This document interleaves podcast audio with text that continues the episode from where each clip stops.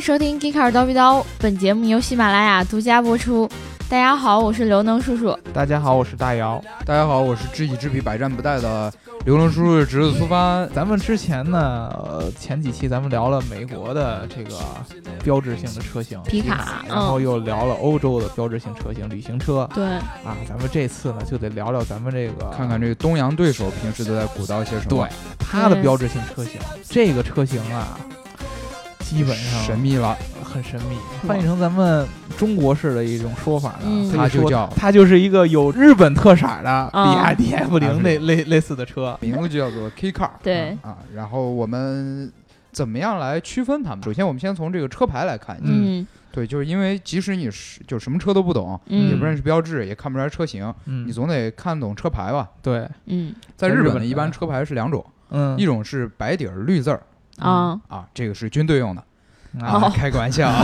不能有绿字儿就军队用的。黄 黄军的车是吧？哎 不，它这个白底儿绿字儿就是普通的家用车，嗯就比如嗯像刚才说到的一切什么皮卡啊、嗯旅行啊、两厢车、三厢车的，都是这个。嗯也可以说是正常尺寸类的。哦，汽车那也就是说，另外一种就不正常了。对，哎，就是咱们意识中的汽车。嗯另外一种怪异的呢，它用的是黄底儿黑字儿嗯这样的车牌。哎，对有这种车牌的，就是我们刚才所提到的日本独有的一种特别车型，叫做 K Car。哎，呃，中文呢也可以把它翻译成轻型汽车。为什么叫 K Car 呢？首先，这个、嗯它这前面有一个 K，啊嗯就是英文的 K。这英文的 K 呢，就是汉语拼音 KY 快的简称，嗯就是说这种车开起来就是快，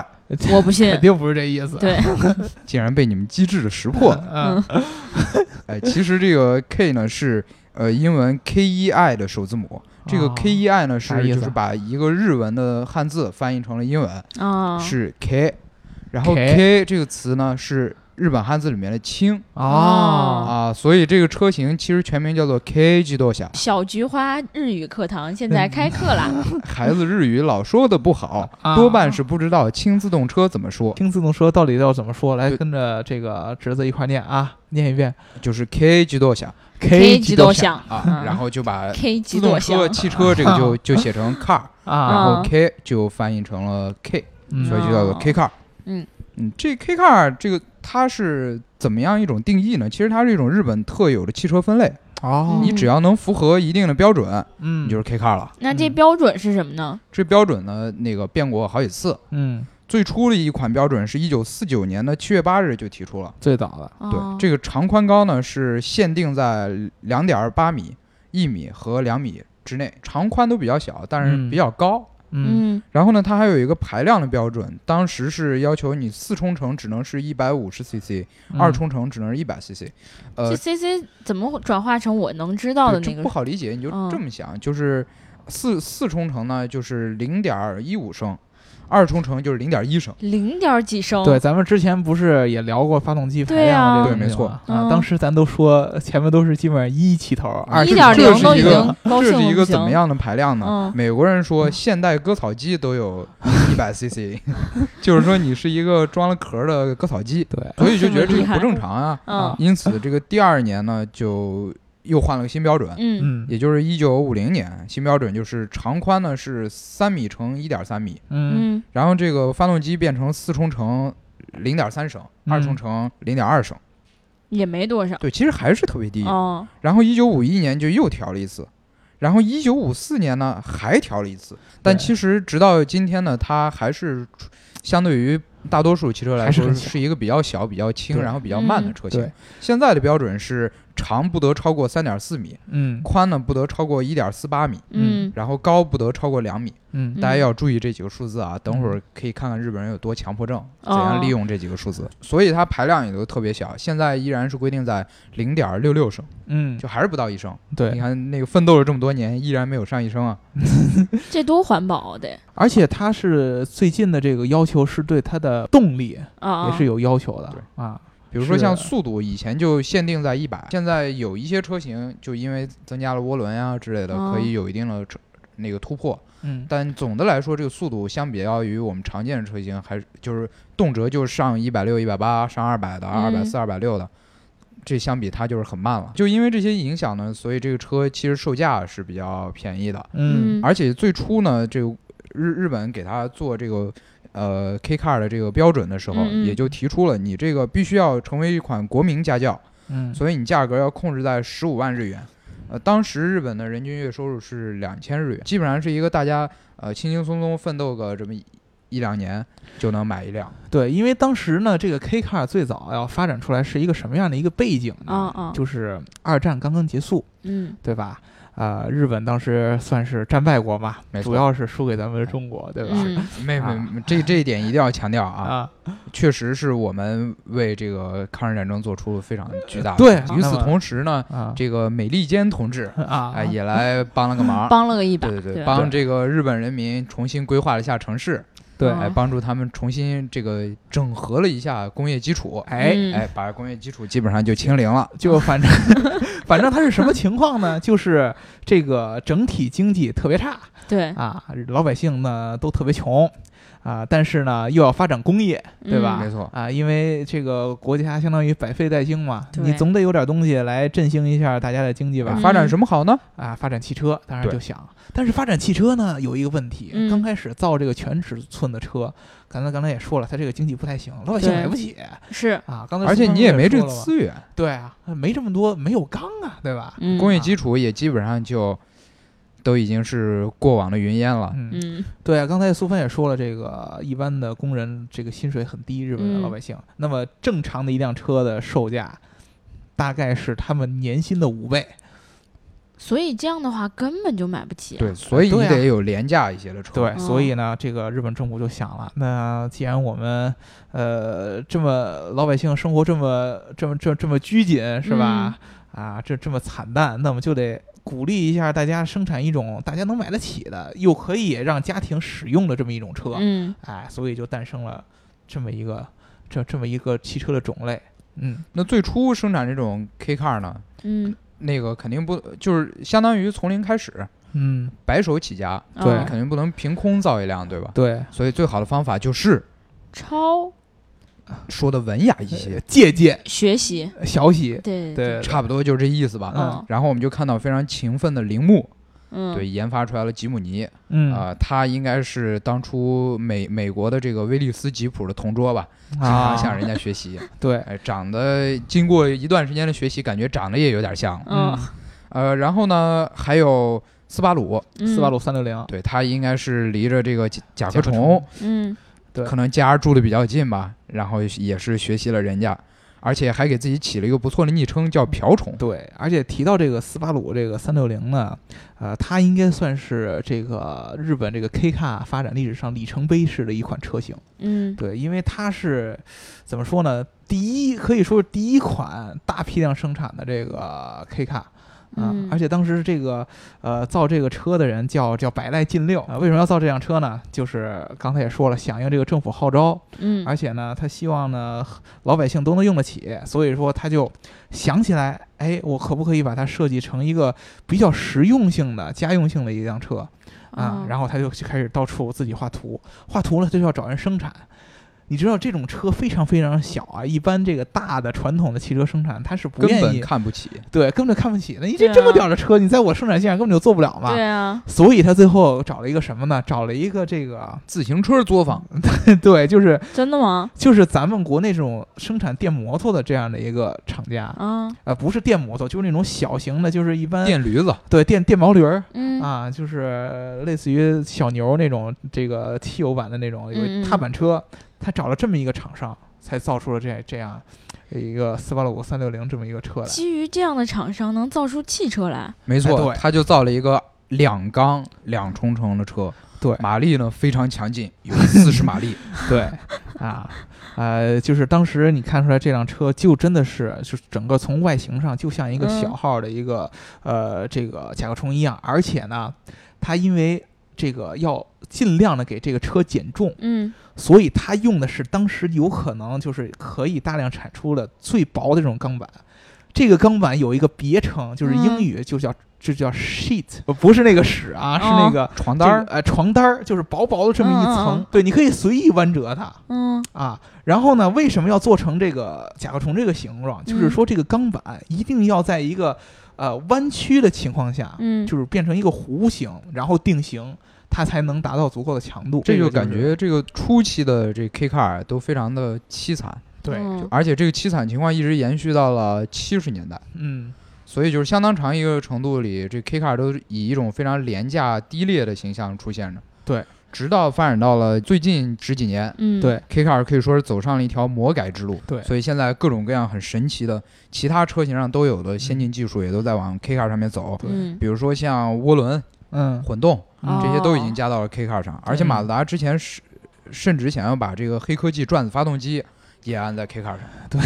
那那还得了？你给 K 卡安转子发 动机，马上就开始比赛去了。呃对，而且开始比赛了，其实也有，现在甚至有人用爆改的 K car 去参加拉力赛，然后对和保时捷911、法拉利458都飙车。我真的是我看过一个呃 YouTube 上看过一个视频，嗯呃，就是日本有专门这种 K Car 级别的赛车比赛，就是呃你一会儿看着全是小车，嗯离远看跟四驱车比赛似的，嗯你知道吗？还不知道，还以为有曲棍四驱兄弟在那儿弄那什么呢但是改了个个的，一个个都是那种跑车的样子，没错，对，跟咱们传统想象的什么 Smart 呀、这种这种就或者 F 零这种微型车完全不是一个概念啊。对你说到 smart，这还有一段佳话，嗯就是因为其实其他国家是不做这种车的，嗯，就因为你三三米多、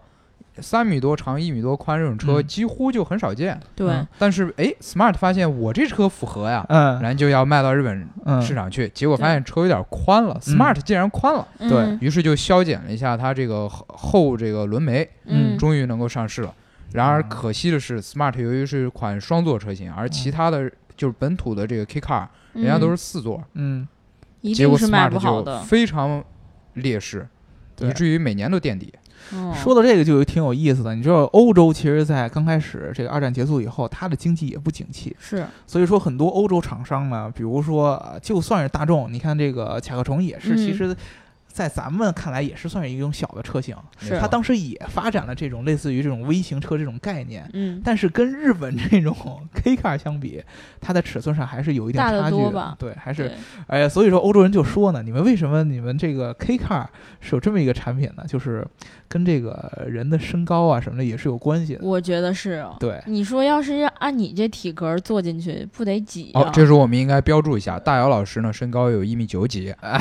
啊一米一一一米八五啊啊，那就和一米九几差的不多，对，呃这个这个这个 我就差一双恨天高。对，就就差一双高跟鞋是吧？是是差增高鞋垫儿嗯不？就是这种车型，因为我当时我去日本，我感觉就是大一般呢，就成年男性他的嗯平均身高也就是在一米六五，可能稍微高一点能到一米七五，过一米八的比较少。但是跟欧洲，你像欧美好多人的身材，那都是北欧的，这这这那一般是小伙子都一米八五、一米九的。你每次上街都得仰着头对嗯看。对对，他很他他他没法用这种这种车型，还是太对小了。嗯所以这这其实也是，就空间一直都是 K Car 一个很重要的问题。嗯，对所以各厂商都想尽办法把这个车发挥到规范里面的一个极致，嗯就是你三点四的长的限高呃限长对吧？嗯哎，我就做到三点三九五，对，你限宽一点四八吧， 嗯，我就做到一点四七五，嗯，这而且这都是真实数据。对，而且很多 K car 的这个家庭用车，大家嗯啊嗯自己去可以去，包括看我们到时候我们也会 PO 这样的图片上嗯去，嗯特别像一个那个面包车，就是一个长方体，对，就是一般的一方家用。对，为什么呢？你大家想一想啊，嗯就是它规定的，比如说啊、长三点四，对吧？嗯然后宽一点四八，高是两米，这么一个东西，你怎么能够把它体积最大的利用？答案就就是是你做一方的，对，就是不要再考虑什么啊风阻。对，就是建一个长方体嘛，嗯啊，对吧？对啊，然后呢，把这个车头尽量的短一点儿，对，没错对。对对对对吧？对也对让让让后让后辈可利用的这个空间尽量大一点儿嗯 啊。然而所以，问题就来了。嗯，这么方方正正不考虑风阻的车，你看我们一般都说超跑特别帅，因为他们嗯低趴在地上。嗯那你这完全反人类的设计，你说它嗯能好看吗？对，哎，我们就来问一下我们这团队里唯一的女性，嗯哦 哎，我刘能叔叔的呃夫人，呃，问一下刘能婶子，哦，呃叔叔，你觉得婶子觉得这车好看吗？你 这真绕得过来。我嗯觉得他觉得这这个车吧，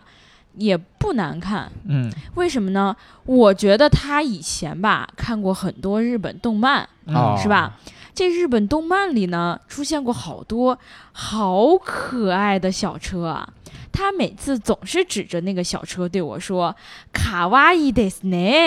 哎哎呀，这一定是一段东洋文。对我当时也不懂这个词儿是什么意思，后来就有人告诉我说，他这意思就是说那车好可爱，他也想要一辆，嗯，但我得拦着呀，嗯所以我就给他买的拖拉机镶钻的，啊，，对这就是那个个镶钻拖拉机的来历。哎这么一说啊，就是确实是这个 K 卡是在女性受众里边儿没是错。很讨巧的嘛，哎，对其实啊这个是现在 K 卡经销商的一个新思路，嗯嗯就是说出现什么情况呢？很多的这个 K 卡的 4S 店里啊，嗯这车呃店里没有车，嗯哎，这很奇怪，嗯没有车车呢有什么呢？嗯，有的是一些就是这个海洋球啊，嗯啊然后儿童滑 梯啊，然后茶座呀、什么的怎怎么是这种东西？嗯然后记者进行采访的时候就嗯发现，这个我刘能婶子嗯抱着孩子，啊然后说这个因为是全职主妇嘛，婶子就说她平时打扫完房间带完孩子，嗯感觉这儿条件好，嗯又有玩儿的，就可以来这儿休息休息，然后让孩子娱乐娱乐。嗯哎，你这么一招，你你往这儿一坐，嗯你不用不用看车呀，你闲的时候我就跟你聊聊天儿，然后给你看看图册，给你洗个脑，嗯，哎，逐渐的这个车就卖出去嗯，了。真聪明，这哎个人，就所以说嘛，这个 K 卡在日本，首先啊，百分之四十的日本车，嗯，将近百分之四十都是 K 卡，嗯这里边呢又有三分之二的驾驶者是女的，嗯所以说啊，这个女性确实是他们很大的一个受众群。嗯但是有一个就是女性经常考虑的问题，就是我买这个车划算不划算，对吧？这嗯个就价是格说问题，你这你 K car 啊你得有优点才能让我对买，啊嗯，对啊尤其是精打细算的婶子们。对，嗯嗯，哎，那我我们的婶子们就除了注意到刚才说了这个路比较窄，然后嗯只开着小车方便、这嗯些问题以外呢，其实还有很多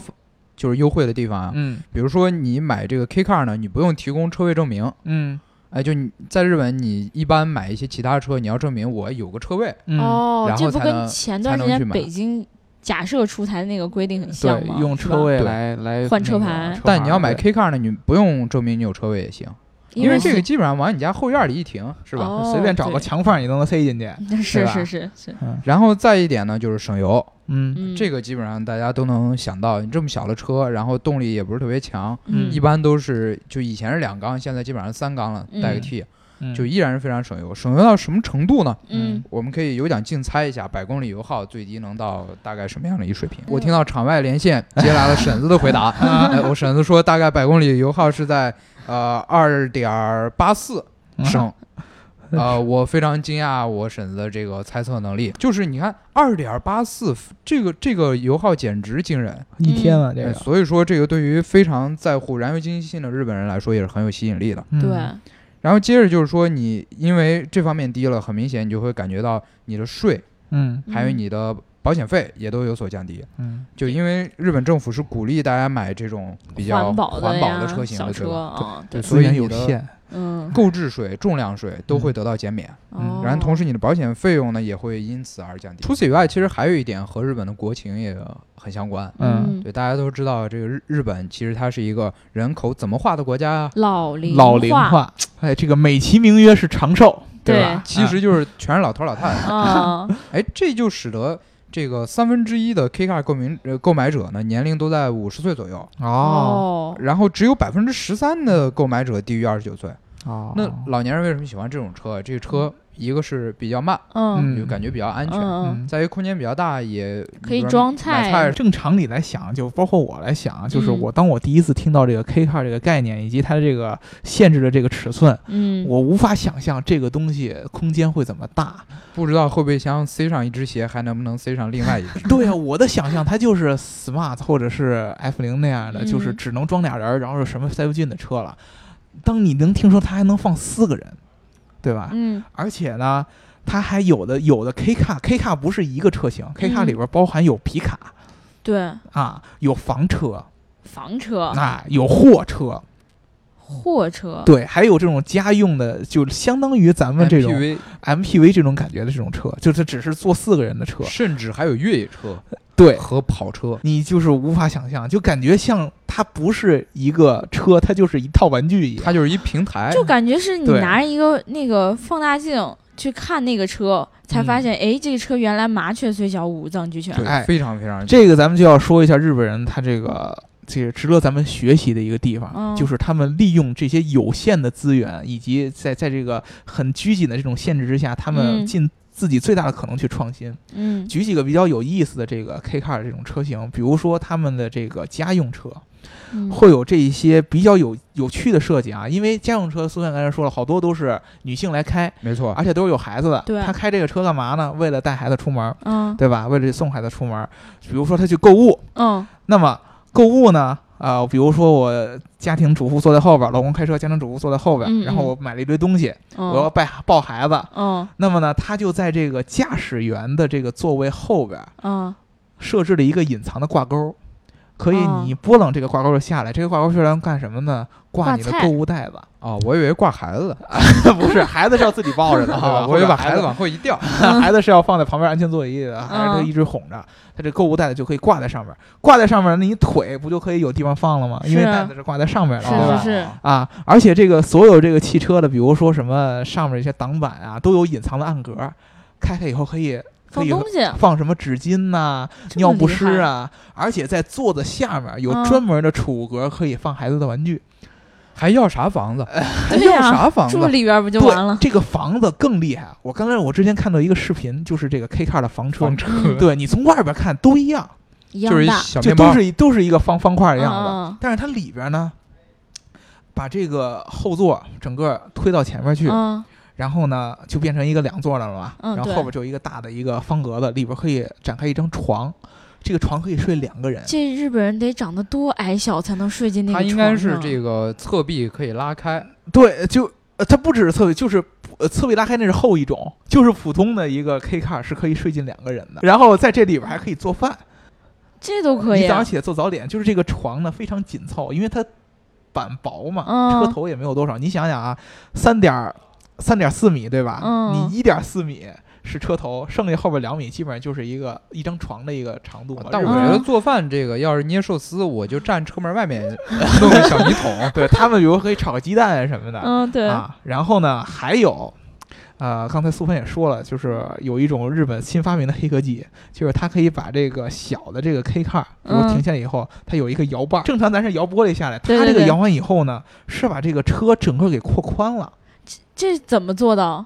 就是呢，它这个小的这个车像厢抽屉似的，里边是一个类似于一个折叠的这么一个结构，哦，它摇完了以后，这个折叠结构就展开了，嗯这个房子呢。呃，就是后边这个车厢就变成一个小号的房子，嗯这个房子的大小是正常 K car 后备箱的四倍。你知道日本人他这个设计是多么的聪明啊！他这个折叠式房车的这种 K car 的这种设计理念是通过这个烟盒上来找到的。就你知道咱们呃抽烟的这个听众朋友肯定知道，这个烟盒呢，你打开的时候相当于一个直角，嗯，对吧对，是一个直角，然后你打开这个盖儿的时候，这个这个盖儿上面不就变成一个三角形了吗？是，啊，它这个也是这样，你摇盖儿的时候，这个车就会从一个直角的这么一个方块的结构，把这个侧板给上扬起来，哦有上面就变成一个直角的一个一个一个一个屋顶了。嗯嗯就这么样一个东西。然后刚才咱说了，除了这个房车、房车之外，他以们外还有跑车。跑车、跑车，这个跑车啊就很炫了。跑车我能想象，就是咱裤玩里写过嗯，一个儿童的小跑车嘛，儿童小跑车是吗？零点零零点六升排量的，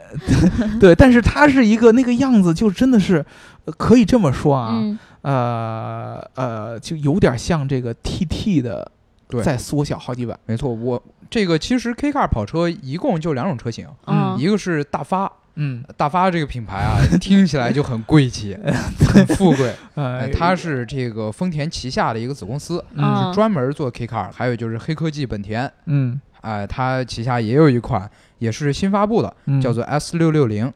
你想为什么叫六六零啊？嗯你再想想那六百六十 CC 排量的限制这个发动机，哦，啊原来是这样子，哎，这个本田这 S 六六零呢，也是一个敞篷小跑车，嗯然后它就是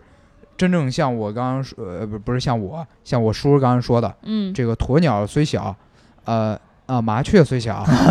麻雀虽小，呃，鸵五鸟五是什么脏鬼俱全啊，对， 嗯它是中置嗯后驱，嗯想想似乎有一引种擎中保置时捷的即视感，对，而且还是敞篷。嗯然后售价呢，仅仅只有一百九十八万日元，也就是折合人民币十万左右吧。对，基本上他们这个 K car 的价格在日本